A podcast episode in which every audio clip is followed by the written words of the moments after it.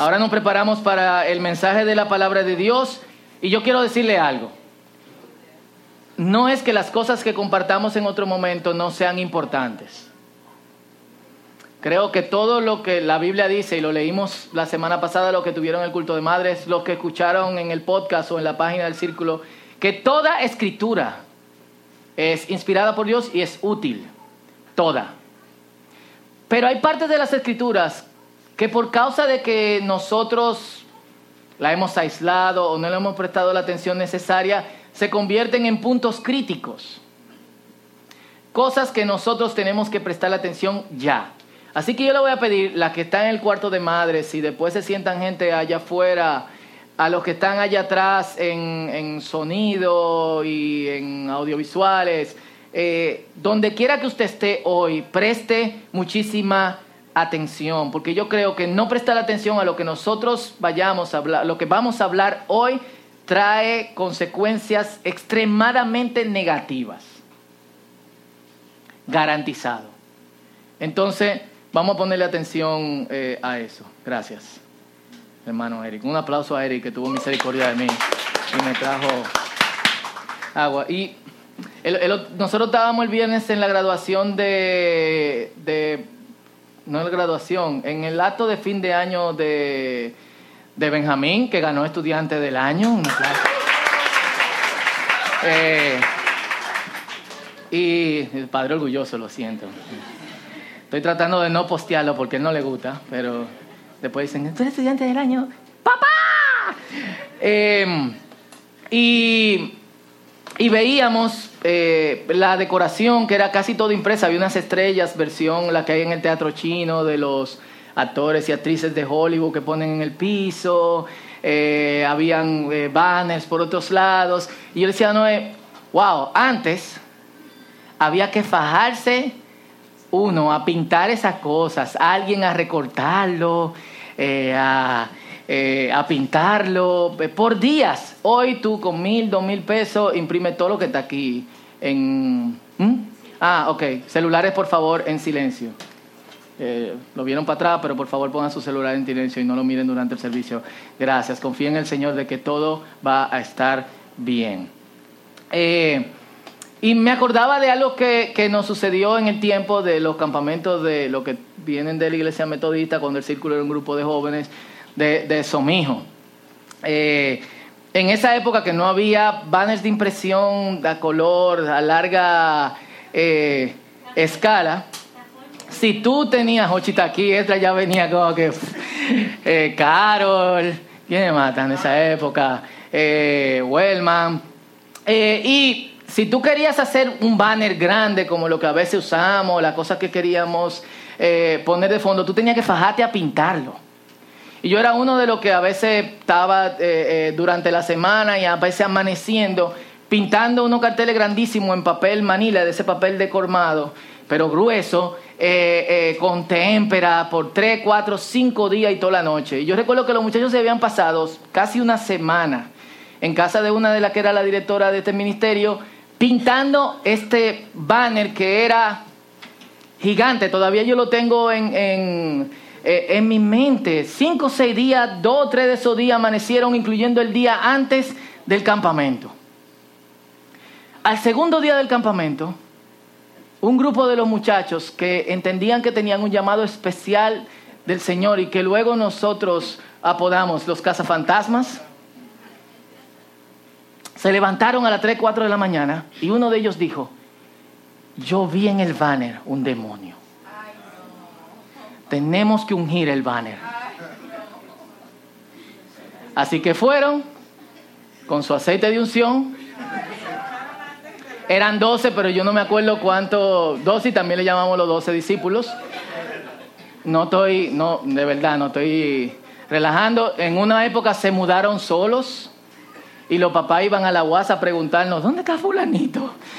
Eh, entonces agarraron su pote de aceite de unción y los tres o cuatro o los doce que estaban ahí fueron al banner, se llenaron la mano de aceite y lo ungieron. En la mañana, no solamente ellos habían sacado los demonios del banner, si era que tenían, el banner no era una pintura de matiz. era una cuestión, eh, era una semigloss con brillo y tenía aceite. Y hay mucha historia más, como de una bocina que también ungieron y una mañana explotó. Eh, y uno dice esta, historia como eh, eh, en Church ahora mismo. Para ellos era una cuestión bastante seria.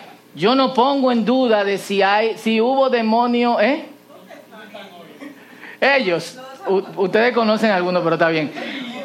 Yo no puedo poner en duda que si había o no demonio en el lugar. Es discutible si donde están reuniéndose un grupo de creyentes hay demonios eh, o no.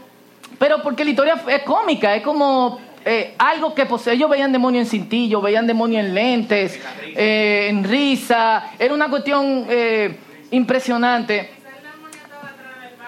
Exacto, no sé. La cuestión es que le traigo esta colación porque a pesar de que la historia es jocosa, existe una realidad espiritual. Como una realidad. Y cuando yo digo como una realidad, es algo que es palpable, que se siente. Algunos de los que están aquí quizá lo han sentido, otros lo han sentido y lo han negado, y otros no quisieran sentirlo. ¿Qué fue? No quiere sentirlo. O lo ha sentido y, y vaya. Pero es una realidad, quizás no podemos percibirla como percibimos la realidad física, pero está ahí como tal, la calle está ahí y nosotros no podemos verla ahora mismo. Y están pasando carros cada cierta cantidad de segundos o de minutos y están pasando carros, pero no lo estamos viendo y lo sabemos. Está ahí como sabemos que nuestra casa está donde, en la dirección de nosotros vivimos y que hay cosas dentro de la casa que si yo te pregunto cuáles son, aunque yo nunca haya ido a tu casa, tú la vas a enumerar y me vas a decir dónde están y me la vas a describir es una realidad que yo no estoy viendo y que otras personas no están viendo como no vemos otras cosas, pero está. Y esa realidad tiene dos partes.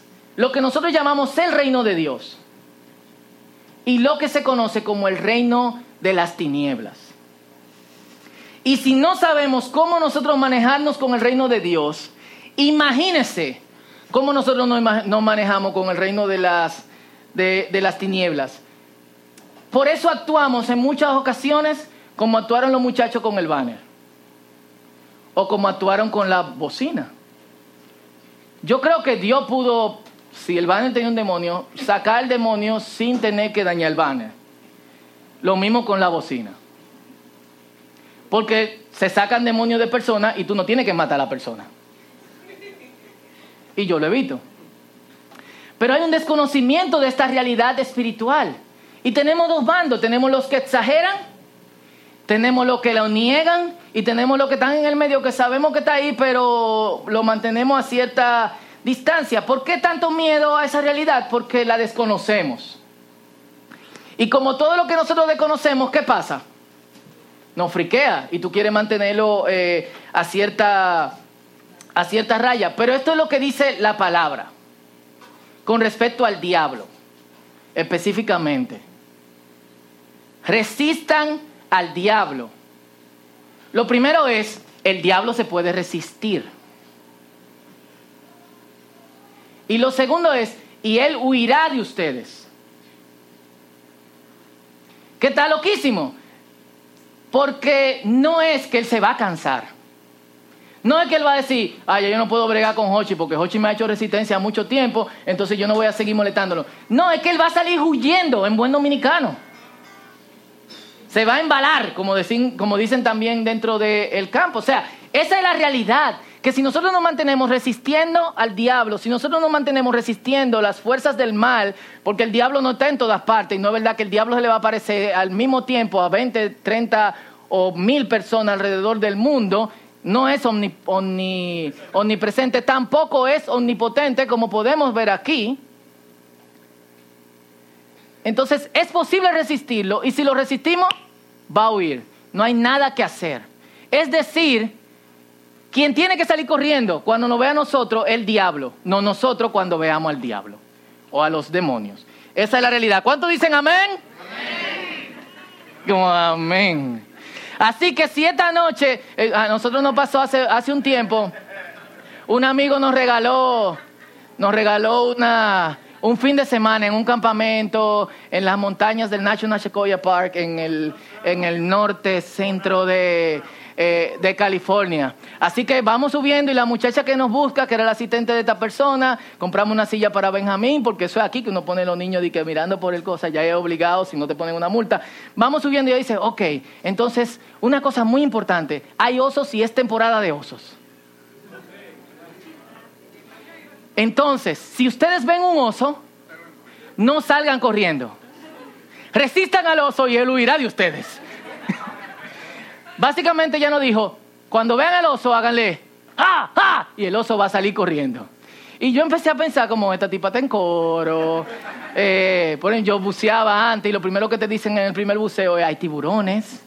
Entonces, por aquí hay un tiburón que le mocharon la cola y tiene la boca grandísima, entonces tienes que tener cuidado son el tipo de cosas que te dicen cuando tú haces la... ¿Te lo dijeron Luis a ti también? No, bueno, fueron buenos. ¿Eh? Es para que Luis paga entrenadores de buceo más caros. Yo tengo que buscar a los tigres en la caleta ahí que...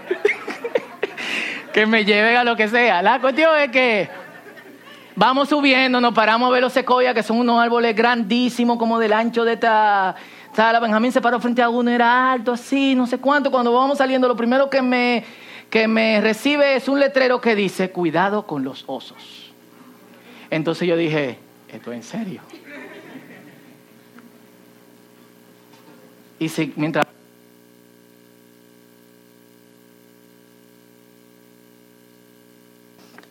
Compre funda para osos y ponga ahí la comida. Cajas para comida en contra de antiosos. Y como la cosa se va poniendo Sería, un oso no apareció, pero yo sabía que en el momento en que apareciera un oso, él me iba a resistir y yo iba a ir de él. y es lo que muchas veces sucede cuando nosotros, de alguna otra manera, como oso resiste a los hombres de ustedes. Es lo que nos sucede cuando nosotros, de alguna manera, pensamos en este versículo. Suena muy chulo.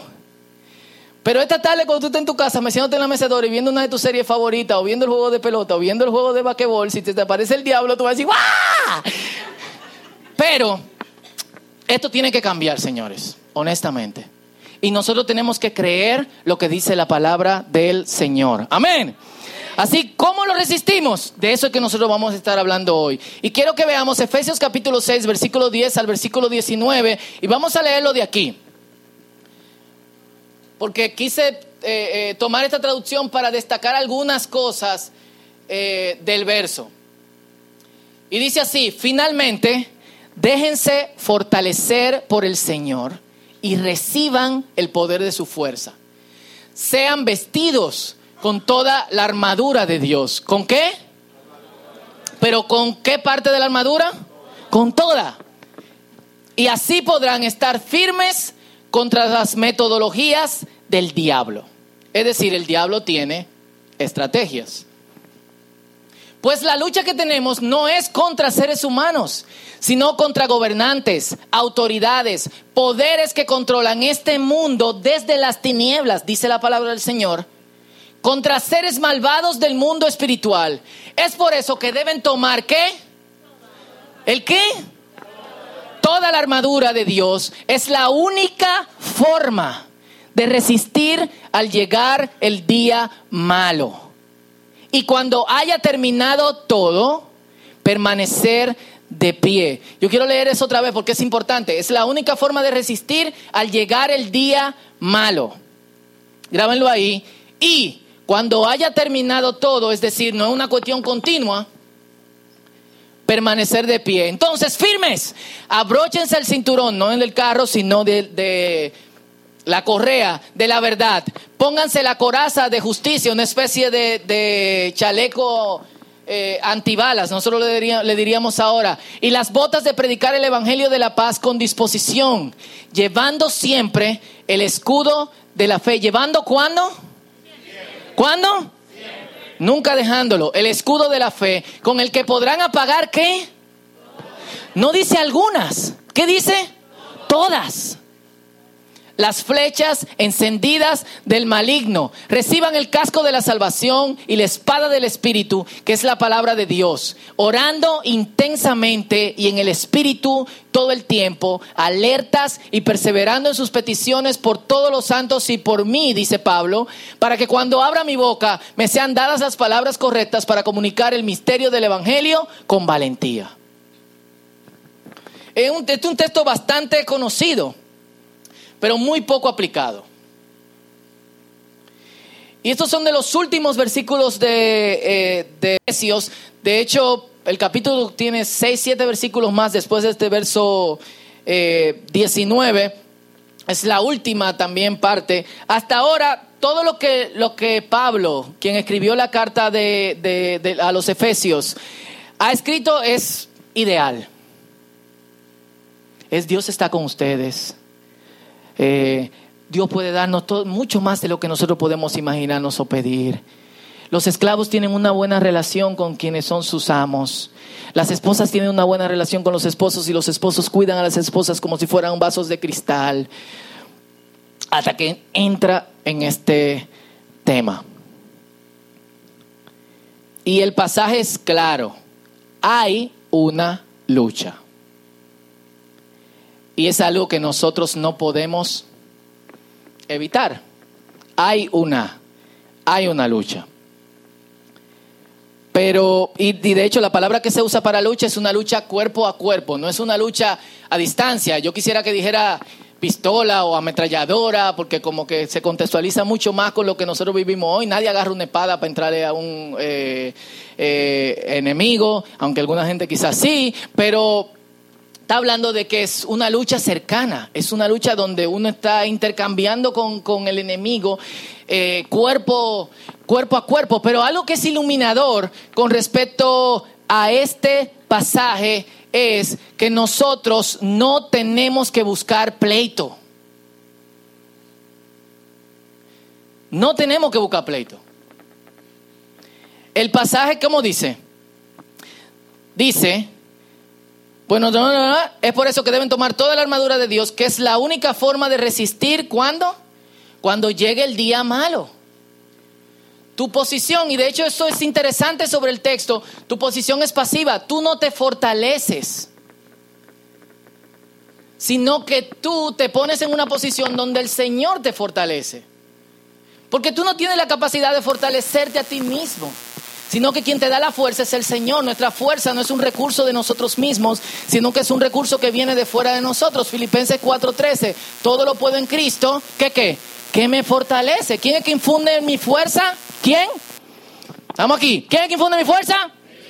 Cristo. Y es lo que nosotros debemos hacer. Y es así que empieza ese versículo. El versículo empieza diciendo, entonces, dejen que el Señor los fortalezca. ¿Qué impide que nosotros seamos fortalecidos cuando haya que luchar? Quizá aquí no hay nadie que haya estado en el ejército o que no haya estado en una, en una situación donde tenga que enfrentar a alguien de manera muy seria, pero si hubiese alguien que, fuera del ejército, que tuviese esa, eh, eh, el trabajo de tener que enfrentar a otros para defenderse o para defender a otras personas, nos diría que quizá la primera vez o la segunda vez, o en algunas ocasiones, el miedo no lo deja moverse. ¿Y qué es lo que nos quita la fuerza? El miedo. Y lo primero que tenemos que dejar es el miedo al diablo. El diablo no es verdad que tiene mucho más poder que nosotros. Obviamente está en una realidad que nosotros desconocemos. ¿Quiénes de los que están aquí conocen los métodos del diablo? Levante su mano. Nadie. Entonces nosotros tenemos que, que actuar con cautela. Pero al mismo tiempo, cuando somos fortalecidos, no es de nuestra propia fuerza. Entonces, si la fuerza viene del Señor, ¿quién tiene la de ganar? Nosotros. Y eso debe quitarnos el miedo. ¿Cómo Dios nos infunde fuerza? Amor. El verdadero amor echa fuera el temor. Entonces es dejarse amar de Dios. Es saber que en el momento del día malo y en la lucha, Dios va a estar con, eh, con nosotros. Entonces, y esto es quizá uno de los errores que nosotros más hemos cometido, porque se habla de guerra espiritual y yo no estoy en contra de eso. Yo creo que nosotros estamos en una, eh, en una guerra, pero al mismo tiempo se habla de ir a los lugares y enfrentar al diablo. Y no nos vamos a meter ahí, pero el Señor no nos está, no nos está llamando a nosotros ir, sino a que nosotros permanezcamos con la armadura puesta para que cuando venga nosotros sí podamos resistirlo y de hecho podamos atacar, porque no solamente tenemos las cuestiones que son de defensa, sino que también tenemos las armas para atacar. ¿Cuánto dicen amén? Amén, amén, están aquí. ¿No se están durmiendo? Entonces, es estar preparado para el día malo. ¿Cuál es el día malo? El momento de fuertes ataques y probablemente un día al final de los tiempos o antes del final de los tiempos donde la cosa se va a poner muy, muy, muy difícil para los que son creyentes. Entonces, no siempre tenemos este día malo. Y aun cuando llegue el día malo, el texto nos dice, cuando hayan resistido y este día ya ha terminado, entonces permanecerán firmes. Hay un final de eso. No es una locura en la que tú te metes y siempre va a estar luchando. No, tiene un principio y tiene eh, un fin. Entonces, ¿cómo nos preparamos? De dos formas. Dejando que Dios nos fortalezca. Aceptando el amor de Dios. Aceptando que Dios es más poderoso que el diablo. ¿Quiénes creen eso? ¿Quiénes lo creen? Pablo lo cree. Y no Pablo solamente el que lo escribió, sino Pablito lo cree. Dios es más fuerte que Satanás. Eso es algo que usted se tiene que grabar. Dios es más fuerte que Satanás. Dios es más fuerte que Satanás. Y yo tengo la posibilidad de resistirlo. Y si yo lo resisto, Él va a salir corriendo. Yo no tengo que salir corriendo. Yo me quedo y entonces, Señor, dame fuerza. Yo no tengo. Yo quiero salir huyendo, pero damos. Él va a huir. Y lo segundo es poniéndonos, ¿qué? Toda la armadura. Esto es importante. Y como no tenemos mucho tiempo, yo quiero eh, eh, pasar rápidamente por las partes de, de esta armadura de Dios. En primer lugar, el texto es imperativo. El texto no nos está diciendo, yo les sugiero a ustedes que por si acaso en algún día viene el diablo y lo ataca, porque estamos en una lucha, ustedes saben, y puede ser que ustedes un día reciban un ataque, yo les sugiero que ustedes se pongan la armadura del Señor. Cool. Ahora es toda, no es como Rambo. Yo no sé quién se acuerda de la película de Rambo.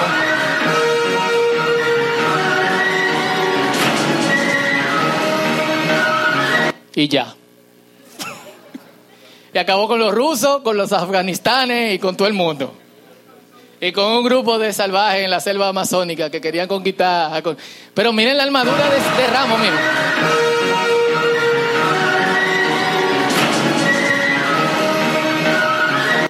¿Quiénes tenían un tío que tenía el cuchillo de Rambo?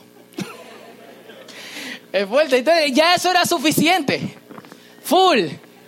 Eh, pero uno viendo la película era como, bárbaro Rambo.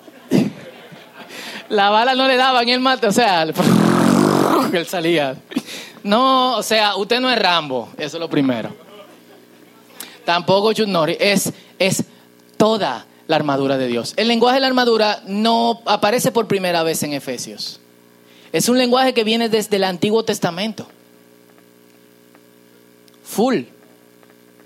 Y desde el Antiguo Testamento, y lo pueden anotar o tirarle foto a, esta parte, el Señor no está hablando de, estas cosas, de la coraza de justicia, del yelmo, casco de la salvación, de la espada de, eh, del Espíritu. Y toda la iglesia, porque es imperativo y, imperativo y es en plural, tiene que ponerse la armadura del Espíritu. Toda. Y yo quiero ir por cada una de estas partes. Lamentablemente el tiempo se nos va se nos va acabando y lo bueno sería meditar. ¿Qué partes de la armadura yo no tengo y yo no me he puesto? Porque esta es la razón que cuando vienen los días terribles y malos, muchos cristianos se derrumban y se caen porque han tenido una buena relación con Dios. Han hecho todo lo que Dios les dijo que hagan, pero no se han puesto la armadura de Dios. Y no me lo tiene que revelar carne ni sangre. La mayoría de los cristianos no han ido punto por punto de esta armadura y han dicho, ¿qué me falta? ¿Qué yo tengo? ¿Qué no tengo? ¿Qué me pongo? ¿O me equivoco? No dijeron nada. ¿Me equivoco? Full.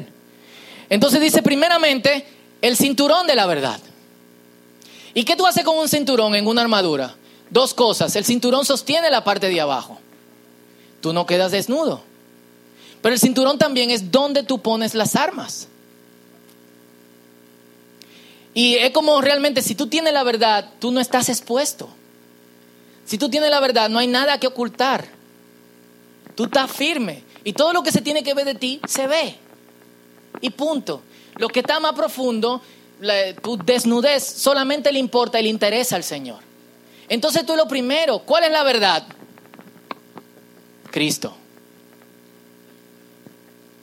Y no podemos hacer como Pilato. A mí siempre me llamó la atención esto. En Juan capítulo 19 o Juan capítulo 20, yo soy malísimo con los versículos bíblicos, pero no se lo digan a nadie porque yo predico la palabra a veces. Eh, Pilato le dice, Jesucristo dice, por esta razón yo he venido al mundo, para que se sepa la verdad. Y Pilato le dice, ¿y cuál es la verdad? Y cuando Jesús le va a responder, se va. Siempre me llamó la atención, ¿cuál es la verdad? Y se va. No quiere que Jesús le responda. ¿Y qué dijo Jesucristo? Yo soy el camino, yo soy qué? La verdad y soy también la vida. Entonces nosotros nos ajustamos a la verdad. ¿Quién es la verdad? La verdad es Cristo. Nosotros, ¿Qué significa eso? Juan capítulo 15, permanezcan en mí y yo voy a permanecer en ustedes. ¿Cómo uno permanece en Dios? Llevando su mente continuamente a Él. Esto es algo que tenemos que hacer y es parte de la armadura del Espíritu. Pero aparte de eso, el hecho de que Cristo sea la verdad significa que todo lo que Cristo dice, que también es Dios, es verdad. Y si Dios dice que nosotros vamos a estar seguros en el día malo, yo estoy protegido con eso. Y yo tengo los pantalones bien ajustados. ¿Por qué? Porque es que verdad. Entonces lo primero que es, cinturón de qué? Se me están durmiendo. Luego la coraza, el chaleco, antibalas de la justicia. Aquí justicia no es en el sentido de háganme justicia, sino justicia en el sentido... ¿Eh? de que, de que el Señor ha pagado por ti, tú eres eh, no hay nada que tú pudiste hacer para salvarte, tú estás seguro en el regalo de salvación de, eh, del Señor por el cual viene nuestra justicia. Al mismo tiempo, botas para seguir predicando el Evangelio. Ya hemos hablado de evangelismo. El escudo de la fe. Y esto me llamó mucho la atención. Porque dice, con el que pueden apagar todas es la cuestión, el instrumento más efectivo del universo universal, extremadamente galáctico mundial. ¿Eh? Del, del globo, más allá de lo terráqueo galáctico universal. Full. O sea, todas las cosas pueden fallar. Y todo lo que tú compres te va a decir que bajo ciertas condiciones no funciona. Pero el escudo de la fe dice, que funciona cuando? Siempre. ¿Y qué es la fe? ¿Qué es la fe? Es creerle a Dios y creerle a sus promesas. Si yo le creo a Dios y le creo a sus promesas, no hay nada que el diablo pueda, pueda hacerme. ¿Cuánto dicen amén? Casco, estamos seguros con la salvación y la espada del Espíritu que es con lo que yo le doy a Satanás. Para que tenga un ejemplo, porque esto es la palabra de Dios, Jesucristo lo usó. Satanás le dice, tú no eres el hijo de Dios. Sí, yo soy el Hijo de Dios. ¿Y por, qué tú no conviertes a piedra en pan? Vamos, demuéstrame que tú eres el Hijo de Dios. Y Jesucristo le dice, yo no tengo nada que demostrarte. La palabra de Dios dice, no solo de pan vivir el hombre, sino de toda palabra que salga de la boca de Dios. Oh, sale el diablo ya abollado de un lado. Mira, te voy a dar todo tu reino que están delante de mí si tú me adoras. Y Jesús le dice, ay no, Satanás, la palabra de Dios dice, a tu Dios adorarás y a Él solo servirás. Y tú, si tú eres el Hijo de Dios, tírate de aquí arriba. Lo llevó al pináculo del templo altísimo. Tírate de aquí. Que sus ángeles te van a parar y no van a dejar que tú caigas. Apártate de mí, Satanás, porque la palabra de Dios dice, no tentarás al Señor tu Dios. Fatality. eh, Cortesía de, cortesía de Diego. Full. ¿Y Satanás qué hizo? Se fue. Jesucristo no está probando que ha sido tentado, que si tú resistes al diablo y lo golpeas con la palabra del Señor, Satanás se va. Full. Entonces eso es lo que tenemos que hacer. ¿Qué necesitamos si tenemos la palabra? Entonces usar la palabra del Espíritu. Pero chequen, Jesús no fue después de 40 de ayuno, No dice la Biblia. Y después de 40 días de ayuno, Jesucristo fue a buscar al diablo para entrarle al palazo. Y cuando salió lo encontró y le dijo, dime Satanás, ¿quiere lucha ahora? El pueblo quiere lucha, que luche Jesucristo. No, Satanás llegó, él va a llegar solo. No, no te ponga a bregar. Él llega, tú lo sabes, tú sabes, tú sabes. Pero cuando él llega, tú tienes la forma de atacarlo. Y dice que Satanás se fue, Mateo capítulo 4, y nunca más volvió a tentarlo. ¿Quién le gustaría estar en esa situación? Que Satanás, perdóneme por esta palabra, por favor, hermano, lo voy a decir. Gracias. ¿eh? Que Satanás no te moleste más. Yo no dije nada, pero ustedes se lo imaginaron. Que Satanás no te moleste más. ¿A quién le gustaría sentirse? Full. ¿Quiénes no se levantan una mañana es como si el diablo estuviera enchinchando todo el tiempo? Pero ¿quiénes han respondido con la espada del Espíritu? ¿Quiénes han dicho, quizá yo tengo que ajustarme el cinturón de la verdad? O han dicho, déjame levantar el escudo de la fe porque hoy yo no tengo mucha fuerza, pero si lo levanto yo puedo rechazar, apagar todas las flechas del maligno. ¿Quién han dicho eso? No. Uno lo que hace es como, Dios, por favor, que me suelte el diablo. Y el Señor te dirige a Efesios capítulo 6, versículo 10 al versículo 19. Yo te he dado la armadura del Espíritu. Póntela. Póntela. Y como soldados siempre armados, el texto termina diciéndolo, siempre orando en el Espíritu y alertas. Y ni estar en oración ni estar alerta son opcionales. Todos nosotros tenemos que hacerlo. Los días malos no nos deben agarrar desprevenidos. Ya Dios nos ha dicho, van a venir, pero cuando vengan, estate preparado. ¿Cómo me preparo? Yo dejo que Dios me fortalezca y yo me pongo la armadura del Espíritu. La pregunta es, ¿te has puesto la armadura del Espíritu? ¿Qué te falta si te has puesto algo? Quizá tú eres muy bueno respondiendo con la palabra de Dios. Quizá tú has levantado el escudo de, la fe, pero como te faltan las otras partes de la armadura, Satanás sigue atacando.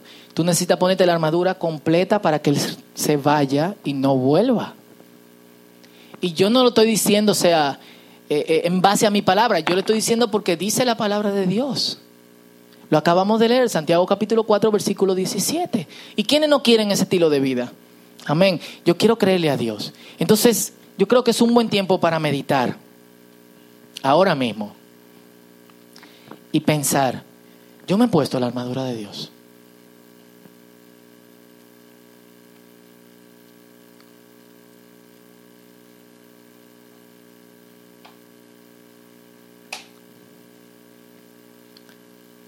Quizá te ha puesto partes y la pregunta sería, ¿qué partes de la armadura de Dios yo no me he puesto?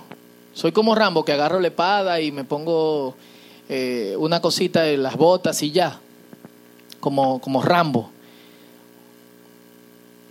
O yo me he llevado la palabra de Dios y la pongo, me la pongo toda.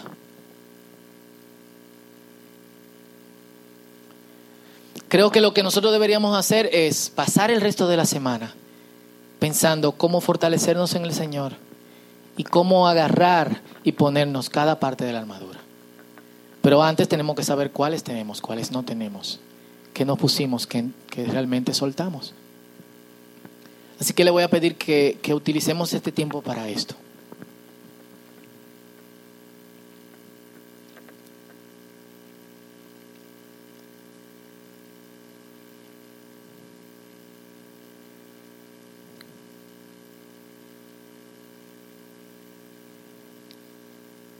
Donde estás, piensa. Porque esto es serio el día malo puede destruirnos. Todo lo que has trabajado para tener una buena relación con Dios, todo lo que has luchado para no pecar o para no caer otra vez en esa tentación, puede verse afectado en un solo día o en un solo momento o instante o, en un tiempo de tu vida. Y esto es lo que yo te quiero pintar en el día de hoy. Puede ser diferente. ¿Cuántos dicen amén? O sea, puede ser diferente. ¿Cuántos me dicen amén? Amén. Así que vamos a meditar en esto antes de orar. Este es tu tiempo con Dios.